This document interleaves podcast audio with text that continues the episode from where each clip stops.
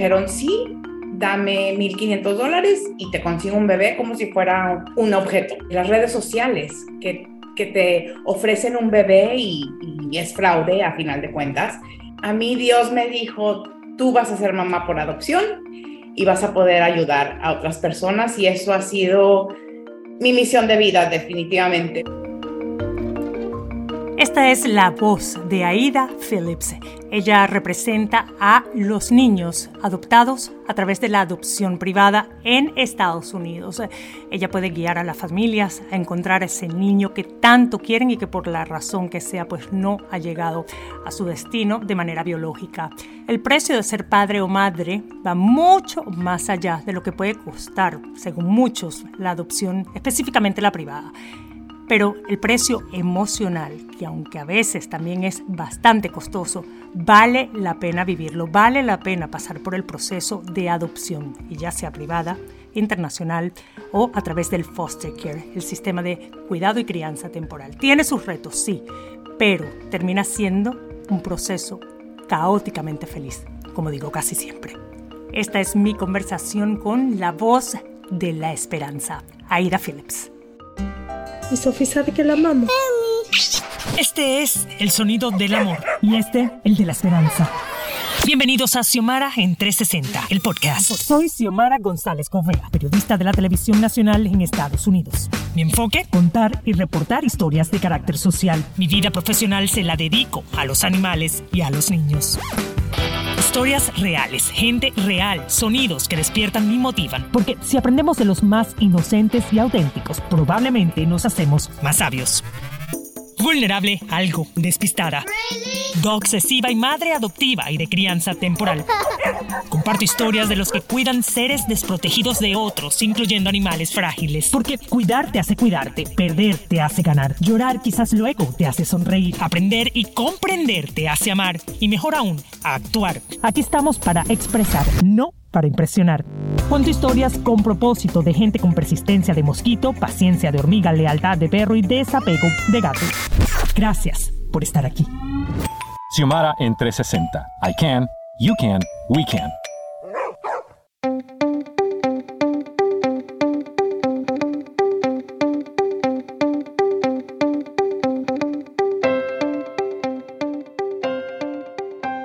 Aida Phillips, aquí conmigo nos identificamos por muchas razones. Ella fue una de esas primeras personas que llamé cuando eh, mi esposo y yo estábamos en la búsqueda de un niño sin saber que terminaríamos con dos hermanitos biológicos y me dio consejos bastante sabios. Yo pienso que eres ahí de una persona eh, bastante informada gracias a tu propia experiencia y siempre creo que eres un punto de referencia para mí cuando las personas quieren educarse más, porque creo que este tema de la adopción, Aida, requiere mucha educación.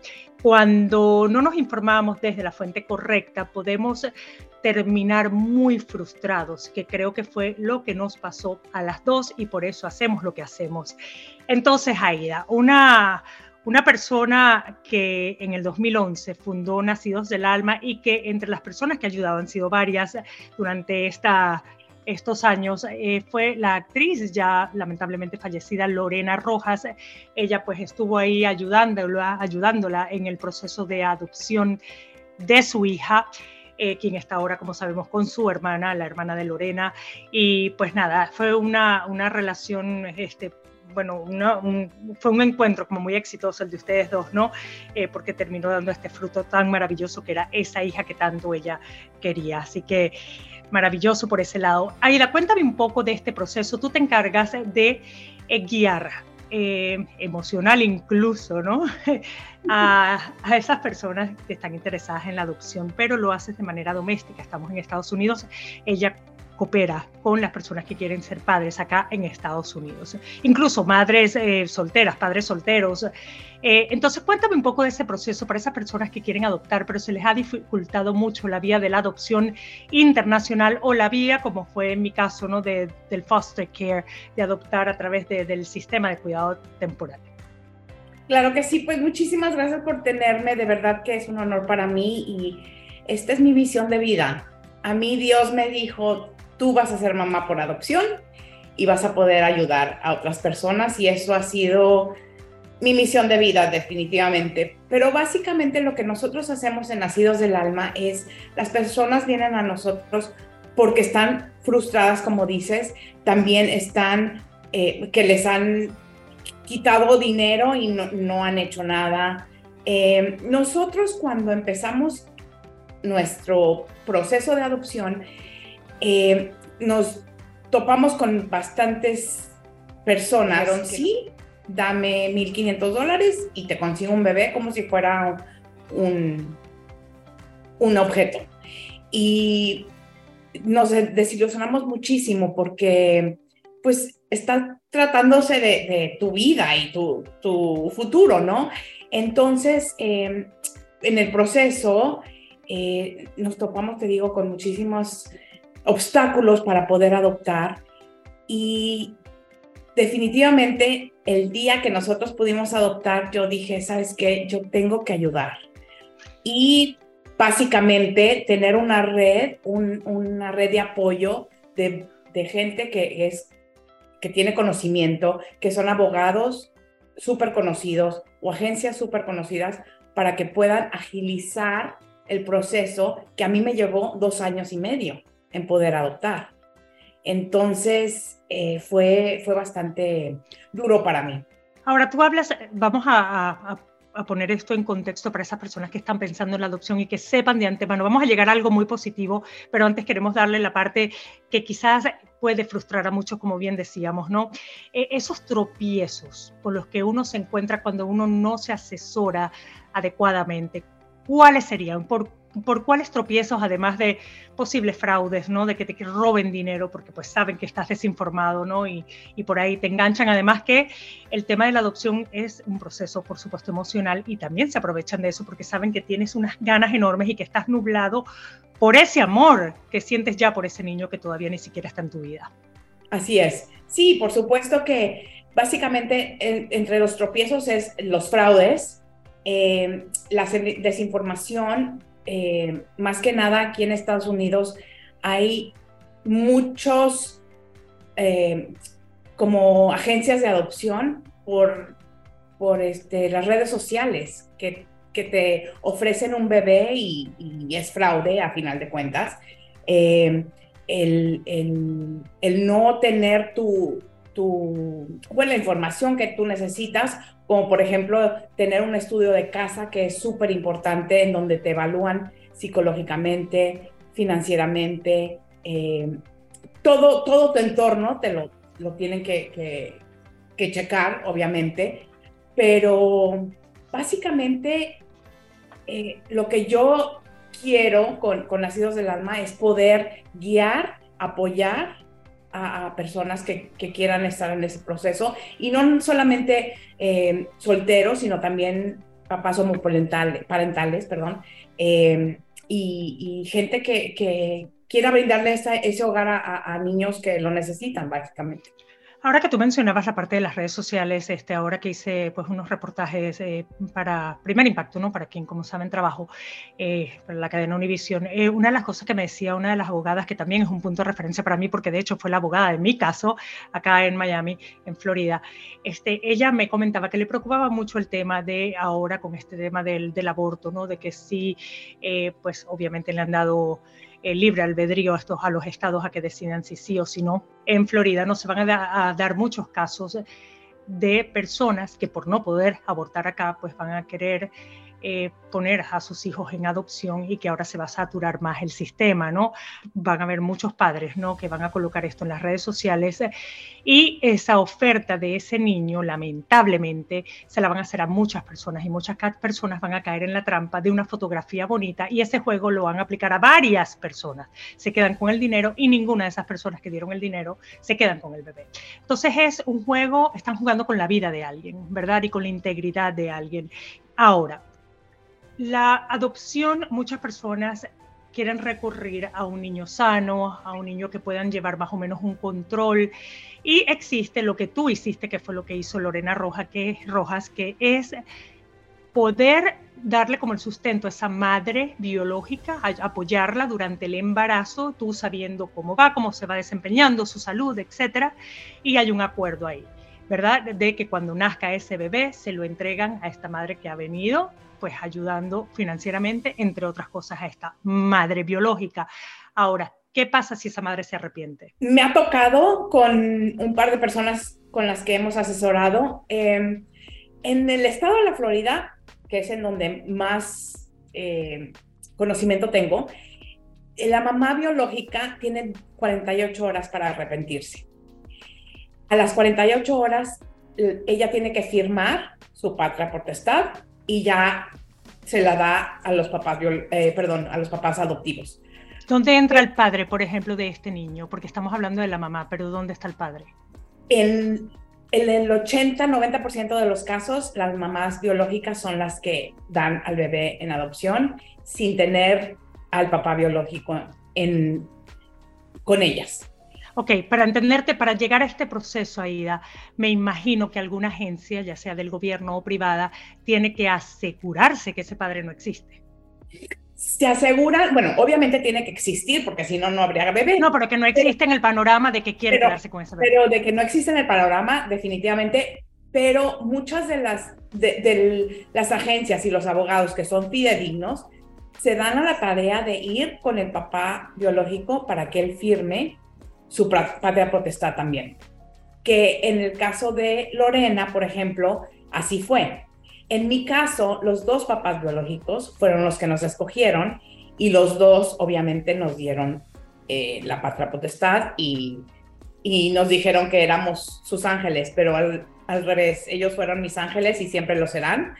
Em, pero si se arrepiente la mamá, pierdes todo. Desafortunadamente, si diste, pon tu 10 mil dólares para esa manutención durante el embarazo, tú pierdes todo. Ahora, hablando de fraude, ¿qué tan controlado está esto? Porque algunas personas podrían decir, bueno, qué conveniente es que me paguen mi embarazo, ¿verdad? O sea, lo que requiere un embarazo, ¿no? Una buena alimentación, de repente hasta una vivienda, quién sabe. Eh, ¿Qué tanto fraude podría ocurrir? O sea, ¿eso está protegido por alguna ley de que estas personas de verdad quieran poner a ese niño en adopción? Sí, por supuesto. Eh, básicamente la agencia o los abogados se, preocupan mucho por eso y desafortunadamente también las mujeres que dan a sus bebés en adopción no es porque no los quieran, al contrario, yo siento que es porque los aman tanto y están en una situación ya sea económica o, o emocional en las que no puedan darles esa vida a esos bebés. Pero definitivamente los abogados sí se dan, eh, se especifica mucho que, tengan un acompañamiento psicológico de, doctores de todo tipo para que esas mamás biológicas estén en sus cinco sentidos y, que puedan eh, dar a sus bebés en adopción. Pero sí se dan los casos en, donde se arrepienten y más que nada son... Em, mucho más jóvenes las, las personas, las mujeres que, que se arrepienten de lo que yo sé.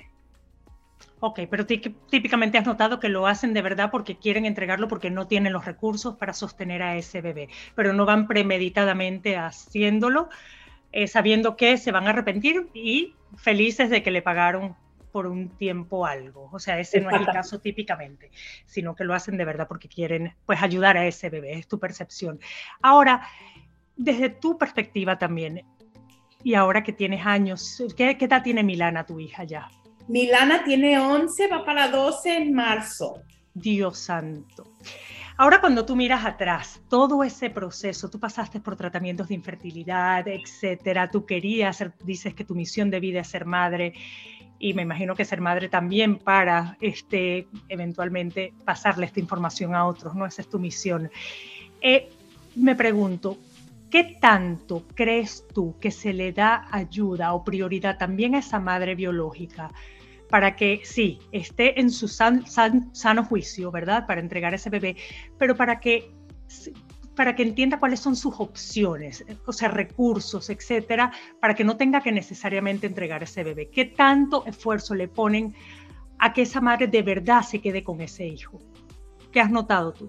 Sí, e, es un proceso en donde se, se, le, se le acompaña por varias semanas antes de que decida, eh, donde le hacen la evaluación psicológica y, y, para que ella esté segurísima de que eso es lo que quiere hacer. Te voy a decir también la parte que yo he visto. Desafortunadamente también hay muchas mujeres que no las juzgo, pero que se embarazan sin pensar y ya lo ven como, ah, ok, voy a dar a mi bebé en adopción. Y, y ya van con la misma abogada y, y llevan cinco o seis de adopción en donde ellas, me imagino, y quiero pensar que es porque no quieren abortar a los bebés. Eh, pero, pero sí, se les acompaña muchísimo para que estén súper seguras de que es lo que quieren. O sea, se le ofrecen recursos, opciones, además del psicológico y emocional. Así es. Eso, es importante. También para ese niño cuando crezca, saber que esa madre biológica tuvo esa opción de que se quedara con él, o sea, que realmente no podía, ¿cierto?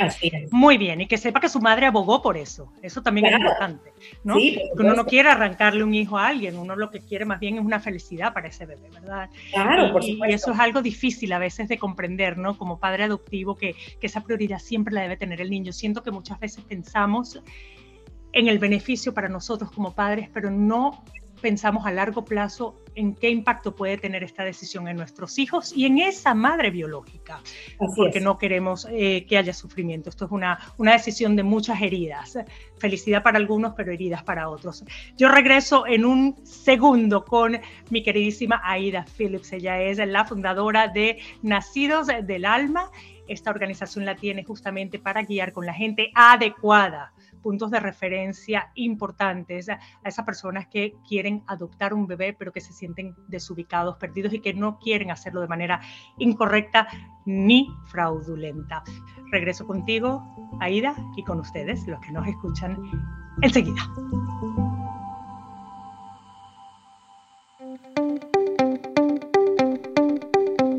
Y aquí estamos de regreso en Xiomara en 360 y estoy con Aida Phillips, la conocí en los medios de comunicación. Ella era, es, sigue siendo publicista, pero para mí era porque ahora su papel de madre y de guía para esos padres, eh, futuros padres, ¿verdad? Adoptivos, es ahora va por encima de ese papel de, publicista. Pienso que haces una labor maravillosa guiando a esas personas eh, que quieren convertirse en padres y que por alguna u otra razón no han podido.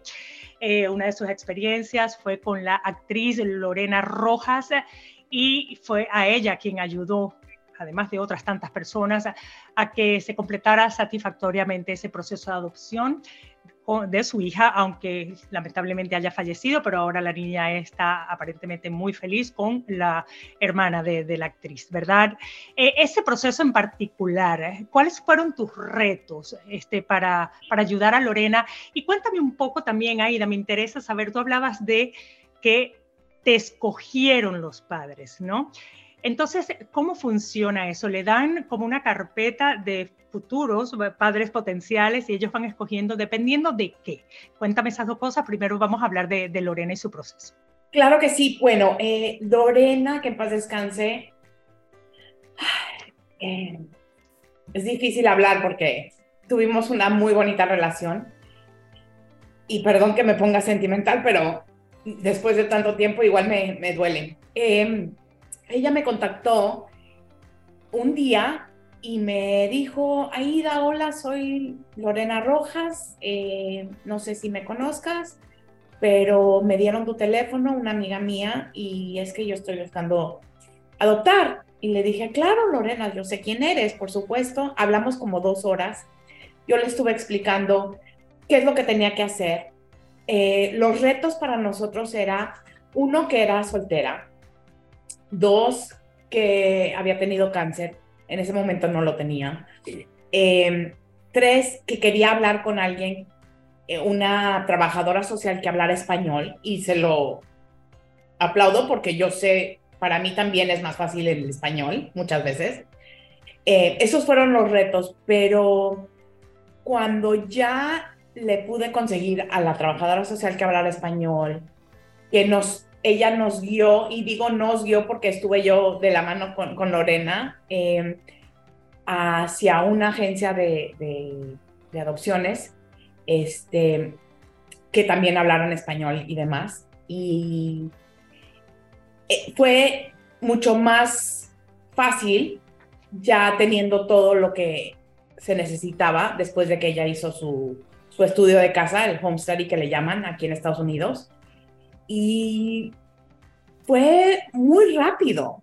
Fue más rápido que el mío porque fueron unos cuatro o cinco meses, que te lo digo así porque siento que fue rápido, pero para ella y también para mí a veces se sentía como que muy largo el, tiempo, pero eh, finalmente cuando ya Luciana eh, nació, ella se tuvo que ir corriendo, yo la iba a acompañar y no pude en ese momento por, por otras cosas y este, se fue por, por la bebé, pero fue algo increíble que siento que nos unió muchísimo y, y pues bueno, desafortunadamente ya no está, pero, pero Mayra ahora adoptó a, su, a Luciana en México y está feliz, la veo súper feliz y nos mantenemos en contacto siempre.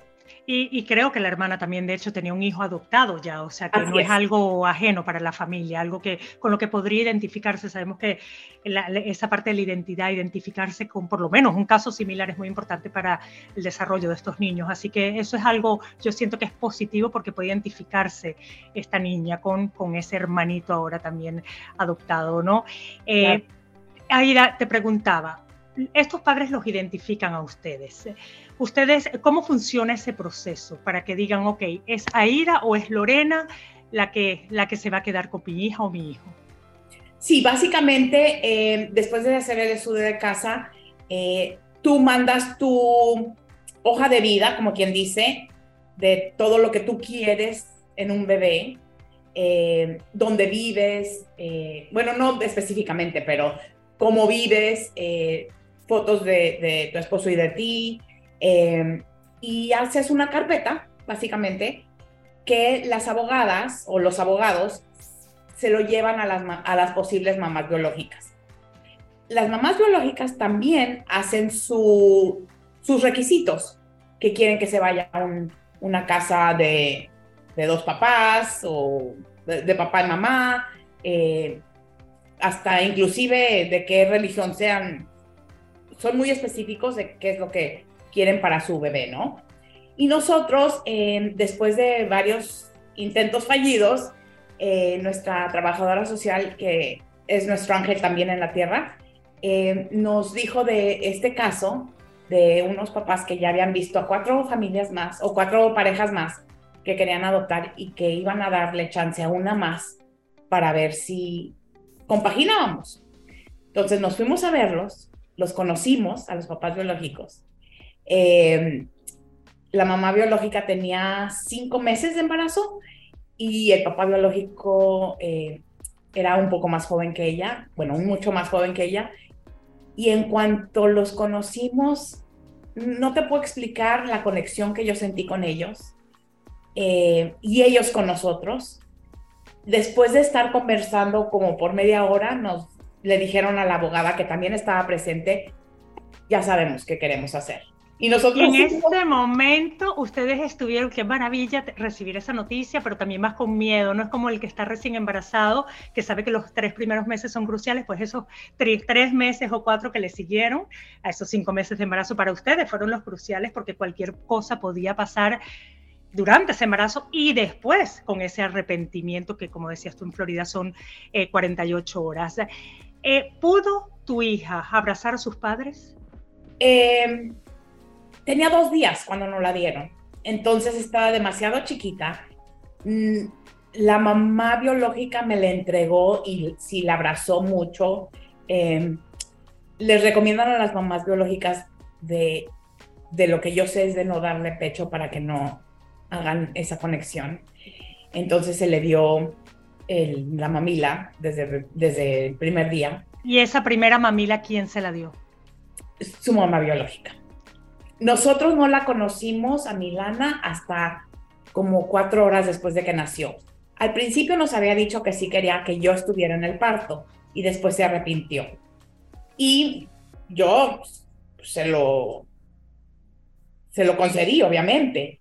Pero ya cuando fuimos este, a, a, conocer a, a, Milana, ella nos dijo, primero quiero que entre Aida y luego Stanley para poderse el año entregar. Y estaba ahí la abogada, obviamente, y ella me la entregó y tengo un video de eso, de las dos llorando y, entregándomela y no se lo he enseñado a Milana porque ella no lo quiere ver, pero ya ha visto fotos de ellos. Pero eh, ya cuando entró Stanley y todo, nos abrazamos los cuatro. La mamá biológica le dio una, nos dio una carta para Milana, para cuando pueda leer y quiera verla, este, diciendo lo que, diciéndole que fue la mejor decisión de habernos escogido a Stanley y a mí para, para ser sus papás. Y ustedes no están en contacto con ellos. No, no.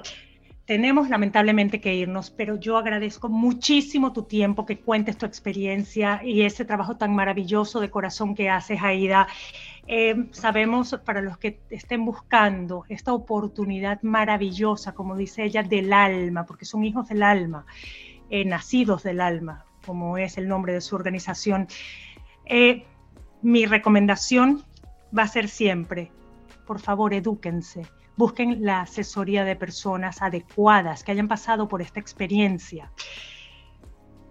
Comprender la ley, hay que entender la ley. Esto es un tema que muchas veces funciona de manera estatal, no federal, y es importante entender cómo son las leyes en cada estado y en cada país, ¿verdad? Eh, y también explorar las opciones. Está la adopción privada, está la adopción internacional, pero recuerden, estamos en el mes nacional de la adopción y en Estados Unidos hay unos 110 mil niños disponibles para ser adoptados a través del foster care, que es el sistema de cuidado y crianza temporal, también tiene sus riesgos, pero la mayor recompensa es apoyar a un niño que lo necesita, aunque tengas que despedirte de él en el caso de Aida no le ocurrió, no tuvo que despedirse, pero hay otros casos en donde sí tienen que decir adiós porque esa madre se arrepintió. En mi caso, porque un padre, que es el foster care, un padre o una madre, pues cumplieron con lo que un juez les mandaba hacer para que recibieran de nuevo a sus niños y uno tiene que entregar a esos niños con los que vivió por un tiempo con la esperanza de adoptarlos. Y en el caso de la adopción internacional, también cuidado con eso, que hay mucho fraude, mucho fraude, mucho tráfico infantil. Cualquier información sobre el tema de la adopción, sabes que, saben que estamos por aquí y también Aida con su eh, organización Nacidos del Alma. Un millón de gracias, Aida, por estar aquí en el programa. A ti, muchísimas gracias. Sabes que te quiero mucho. Yo a ti, más tu misión. Xiomara en 360 es una producción de Xiomara 360 y Actualidad Media Group. Más información en xiomara360.com. Tus comentarios y reviews en esta y la mayoría de las plataformas de audio disponibles me ayudarán a crecer y a llevar mejor el mensaje a quienes quieran escucharlo desde el corazón. En las redes soy Xiomara Radio TV.